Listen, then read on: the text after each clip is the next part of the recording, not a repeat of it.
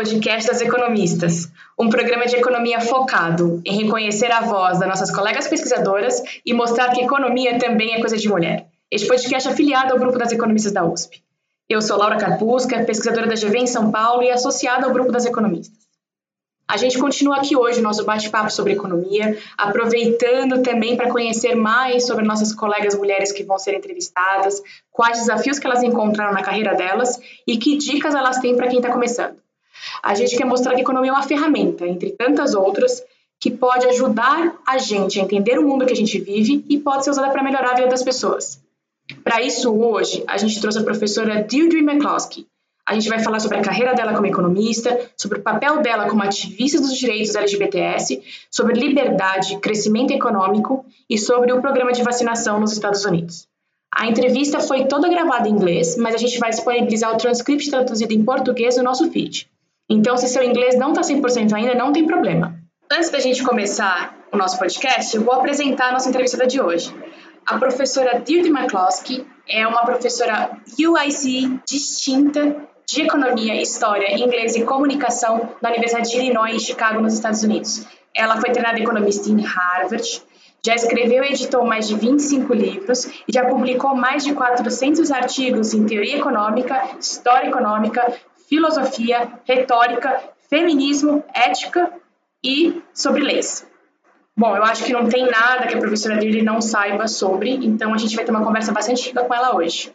Professor Dudry, it's a great honor to have you in our podcast. The idea of the podcast in general is to increase women's participation in the profession, which is very low, especially in Brazil, but also to shed light on great female economists that have been doing great work out there.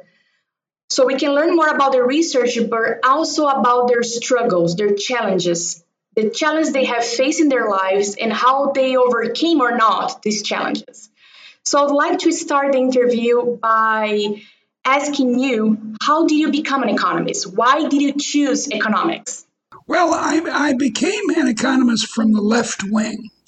When I was a, a teenager, I was a socialist and I wanted to help the poor. That's why I was a socialist. But that's also why I became an economist. And as I've gradually be, uh, gone from the left, not to the right, I'm not a conservative.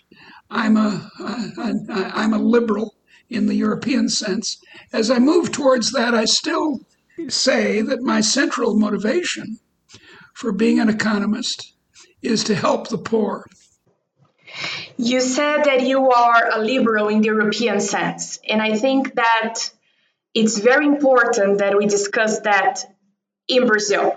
In the last election in Brazil, for example, the now President Bolsonaro announced his platform as being a liberal platform. Yeah, yeah. And in Latin America in general, we have this disconnection between what I would call economic liberalism, which is not getting the government too involved in business, yeah. with social liberalism, right, which is not getting the government too involved in our private business. Yeah. Do you think that it's possible to have this separation between two kinds of liberalism? Well, I think it's it's possible. It's like saying, "Do you believe in infant baptism?" Believe in it. I've seen it. so I've, I've seen people calling themselves liberal in Latin America, such as Bolsonaro, who are very far from classical Adam Smith, John Stuart Mill liberalism. Indeed, in our continents, in the North American continent and the South American continent, the word liberal has been treated very strangely. In the United States, for example, being a liberal means being a social democrat. In Brazil and Chile and lots of other places, it means, I don't know, using the police to suppress the people sometimes. Um, it, it means uh, a kind of uh, a conservative view. So I think liberty is liberty is liberty. That if you believe in, in liberty in the economy, allowing a Brazilian to buy wherever she wants to, whether abroad or in Brazil or, or this product or that product, then you also should believe in her right to um, love whomever she wants and to say whatever she wants. So I, I don't like this way of chopping up liberties.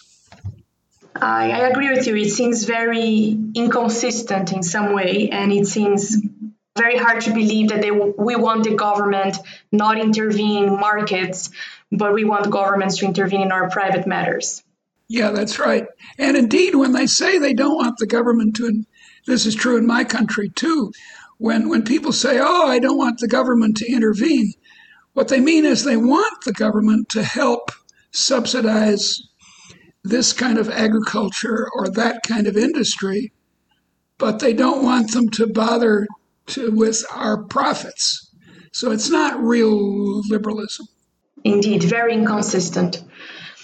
Talking about freedom and liberty, a lot of your work recently has touched on that. A lot of your articles in newspapers have mentioned how freedom has brought great advances to developed countries, for example. Yes. And economists in general, especially macroeconomists, they are pretty much obsessed with growth and capital, both physical and human capital, leading to growth. What do you think about this obsession? Do you see anything that actually precedes capital and labor as the real drivers of growth? Well, what precedes capital and labor and everything else we do are ideas, are new idea for a steam engine or new idea for a, as in Brazil, a commuter airplane, which has uh, been very successful internationally from Brazil. So ideas are w- the creative part, and then the labor force, the um, the capital stock. When there's a good idea, they follow very easily. So it's a great confusion, which a lot of economists have, because they can write a what they call a production function with capital and labor in it. They think, well, K, this capital that they talk about, uh, is the cause of economic growth. Unfortunately, this is a mistake that Adam Smith made, and it's persisted in economics. And I, have have, have recently realized, I mean, in the last 10 years or so, I've realized that it's deeply mistaken, that capital accumulation is an intermediate cause at best. The real cause of advancement and improvement is human creativity. And the way human creativity happens, we've discovered in the last couple of centuries, is by having people who are liberated. More and more people, uh, slaves, as in my country and yours, um, uh, uh, women, immigrants, such as your, your ancestors and mine, uh, everyone being liberated makes for a creative society. So it boils down to real freedom, right? It does. Being a real liberal in the sense that we should all be free to exert the best of ourselves in order to have a better and more productive society. Well, I've come to use the word permission as crucial here. The liberal society is a society, society in which people are permitted to become doctors if they want to, or move to the Northeast if they want, or away from the Northeast, where people are permitted to become hairdressers when they want, when they're permitted to innovate, or indeed when, as consumers, they're permitted to buy and sell wherever they can. And so it's not, as people often say, and I understand why they say it, equality of opportunity that's the smart way to go. It's equality of permission.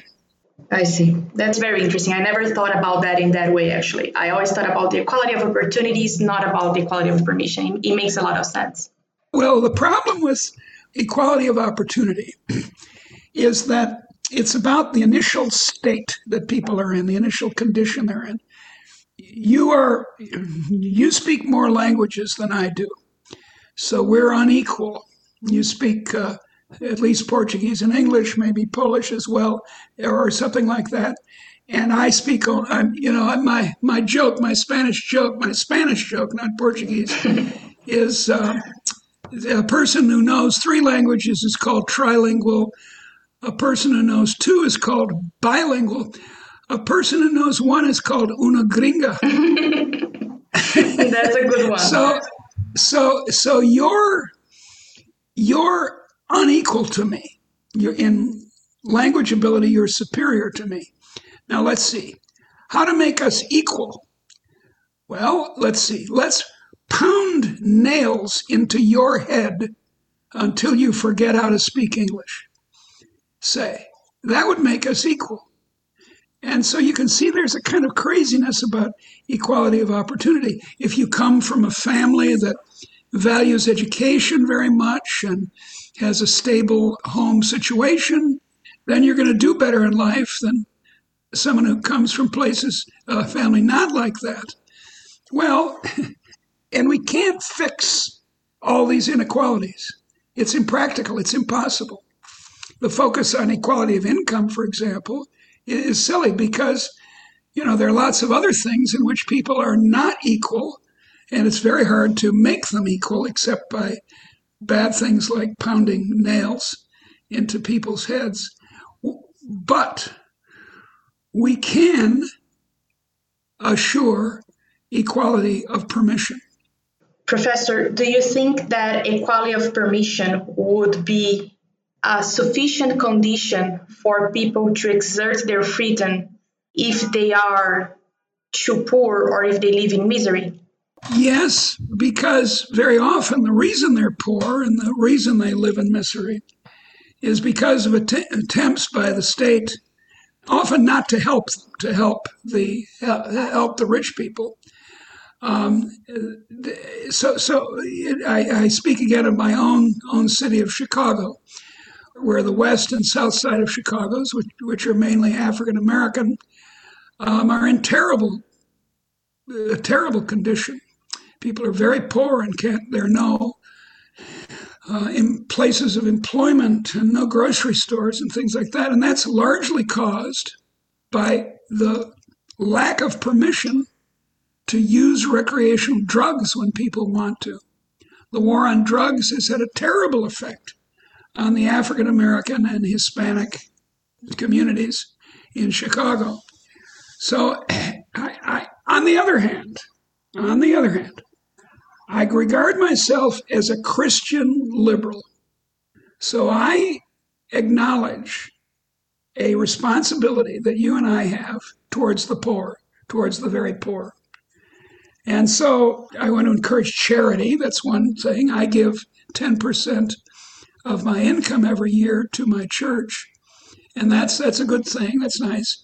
But I'm also willing for the there to be a social uh, um, safety net uh, that's focused on helping the very poorest people in the Northeast to move to the South, say. So I'm I'm a I'm a liberal. I'm not an anarchist. I believe the state has a role, but I think the state, the Brazilian state or the the federal state of the United States and also the, the state governments in the United States have gotten much too big. In France, over half of national product is taken by the state for its purposes. Since we're talking about the role of the state, I would like to ask you, since we spoke a little bit about that before we started recording the interview, what do you think about the current vaccination plan in the US? Well, I was I just spent two hours uh, on the telephone trying to arrange for the second shot. Uh, that didn't work out. I'm going to get the first shot next Wednesday. The basic problem I've concluded is that the way we should organize this is through the market. That is, we should pay, people like you and me should pay and go to the drugstore or wherever and buy the shot for whatever the market says it's worth. Now, you say, oh, but that's terrible. The poor people won't get any shots. which, by the way, is just bad for us, too. I mean, because if they're poor people who don't get shots, then we'll get infected or and so forth. So the, there's a very simple solution to that. Give the poor a, a certificate paid for by the government so that they can go to the drugstore as well. Like a voucher. And a voucher, that's that's the word I'm looking for. I, I've been always amused in Brazil the last few years that Bolsonaro's name contains one of the the names of a social program I think in Brazil works fairly well. The the Bolsa Familia. Yes. That kind of help for the poor, where you give it directly to them, is I think wise. And if you want the you want on on grounds of spillovers and and uh, externalities and so on, and concern for their poverty, that the poor get the shot, then give them a voucher. Professor, changing a little bit subjects here. Mm-hmm. In the last couple of years, you became an advocate for LGBT rights. Yeah, well, I, can you tell our well, I, have been an advocate for quite a while, for for 25 years. When I was younger, I was in favor of the civil rights movement the 1960s in the United States, but I didn't really do anything about it. And I was against the Vietnam War, but I didn't do anything about it. I was to women's rights. And aside from encouraging my wife to get more education, I didn't do much about it. And then God tapped me on the shoulder when I changed gender in 1995 and said, okay, dear, this is your last chance. this is your last chance to actually do something. So ever since 1995, I've been an, an, advocate. It's not my main job. Mainly, I'm a professor and a writer and so forth.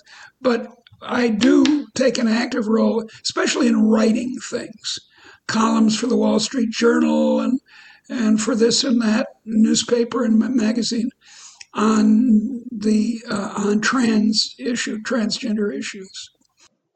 Since 1995, do you think that your relationship with colleagues in the economics profession has changed? Oh yeah, yeah. In the first place, I'm queer. Okay, as we say in English, um, and um, that puts a lot of people makes a lot of people uncomfortable. But the, the first year, in fact, really, after the first couple of months of changing gender and presenting as Deirdre instead of Donald, I was in a group of uh, Dutch economists, um, all men except for me, and they all knew about me, and you know they, they didn't mind it too much because they were Dutch, and we we were talking about economics, and made a comment, and the men didn't pay any attention to me. and then two minutes later, George made the same comment, right? And all, all the men said, Oh, George, that's a wonderful comment. Oh, that's so brilliant. You're, you're going to get the Nobel Prize. And I said to myself, This is the first time I've had this reaction, and the last time I said to myself, yes, they're treating me like a woman. and every every woman I know, e- economist or not, has had this experience of being um, as though it's as though the men can't hear us, uh, as though their ears are not working correctly. But there isn't anything you can do about it if, except to be a be be good at your job and you know a Canadian feminist was fond of saying, to get half the credit, a woman has to do twice as much. And she said, as a man, fortunately, this is not difficult. That's a great answer. Uh, in fact, I have to say that one of the reasons of the podcast is to try to show especially young women that there are a lot of distractions down the road but it's very important that we stay focused that we tool up technically and that we become very good professionals. Yes, that, that's exactly right. In fact, I feel the same way about transgendered people. It's the same point. I, when uh, you know, I was fairly early in the transgender business, but not one of the real pioneers. But you know, it was a long time ago, and I advise younger transgendered people to do their job, whatever their job in life is, whether to be a housewife or to be a, uh, a doctor or, or whatever, to do their job well and not focus so much on their uh, on their gender change. And I think the same is true for women. At least I would give my born women the same. In fact, I'd, I'd give everyone the same advice. I'd give uh, people of color and everyone else the same advice that if you want to do well, as you're suggesting, not only for yourself, but for future generations of black people or women or queers or trans people or immigrants or whatever it is, do well. Do a good job, whatever it is your role in life is. Absolutely. Professor, for our last question, it's actually an open mic part of the podcast. I would like to ask you if you could go back in time, what would you say to the very young Deirdre? Well, I would say for one thing, change gender early. because although, you know, I was born in 1942, so you can do the math. And in the 1960s, when I was young, uh, it was basically impossible or very, very hard. There are only a very few pioneers who um, were able to do it then.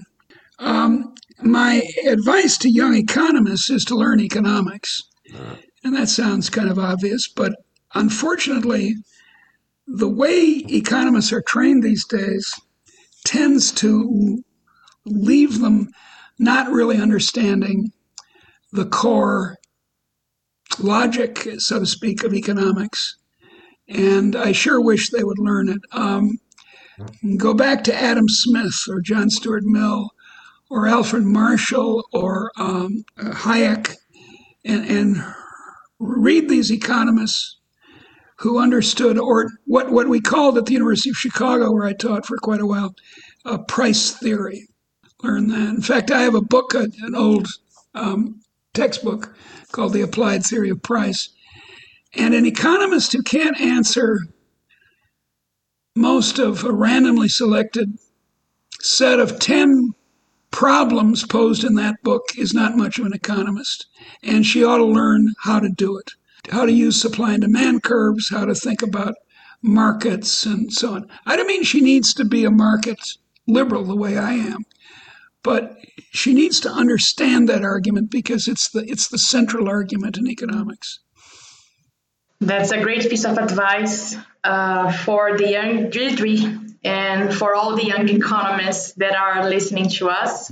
Professor, thank you very much. It was a real honor to speak with you, to talk about liberty, freedom, to talk about your role as an advocate for LGBT rights, and to understand a little bit about your path on economics. Thank you very much for that. Well, I, I, I look, look forward for the day when both our countries can open up and I can get back to Brazil. We are looking forward that day. I want to eat more Brazilian food. Ah, you are a fan of it? Oh, yeah. Great. I'm looking forward that day as well. Thank you very much, professor. Ok, my dear. Tchau, tchau. E a gente fica por aqui. O podcast das economistas continua em alguns dias. Assine nosso feed para você saber quando a gente vai subir mais um episódio. O podcast das economistas é uma produção afiliada ao grupo das economistas da USP. A nossa produtora é Ediane Thiago, a Laura Carpusca e a Paula Pereira são as coordenadoras do podcast. E as demais membros da Comitê das Economistas são a Fabiana Rocha e a Maria Dolores Dias. Nosso produtor de som, Fernando Iani, cantora Flávia Albano, trompetista Alan Marques e designer Tata Nato. E nossa entrevistada hoje foi a professora Deirdre McCloskey. Muito obrigada e até o próximo podcast das economistas. Assine o nosso feed.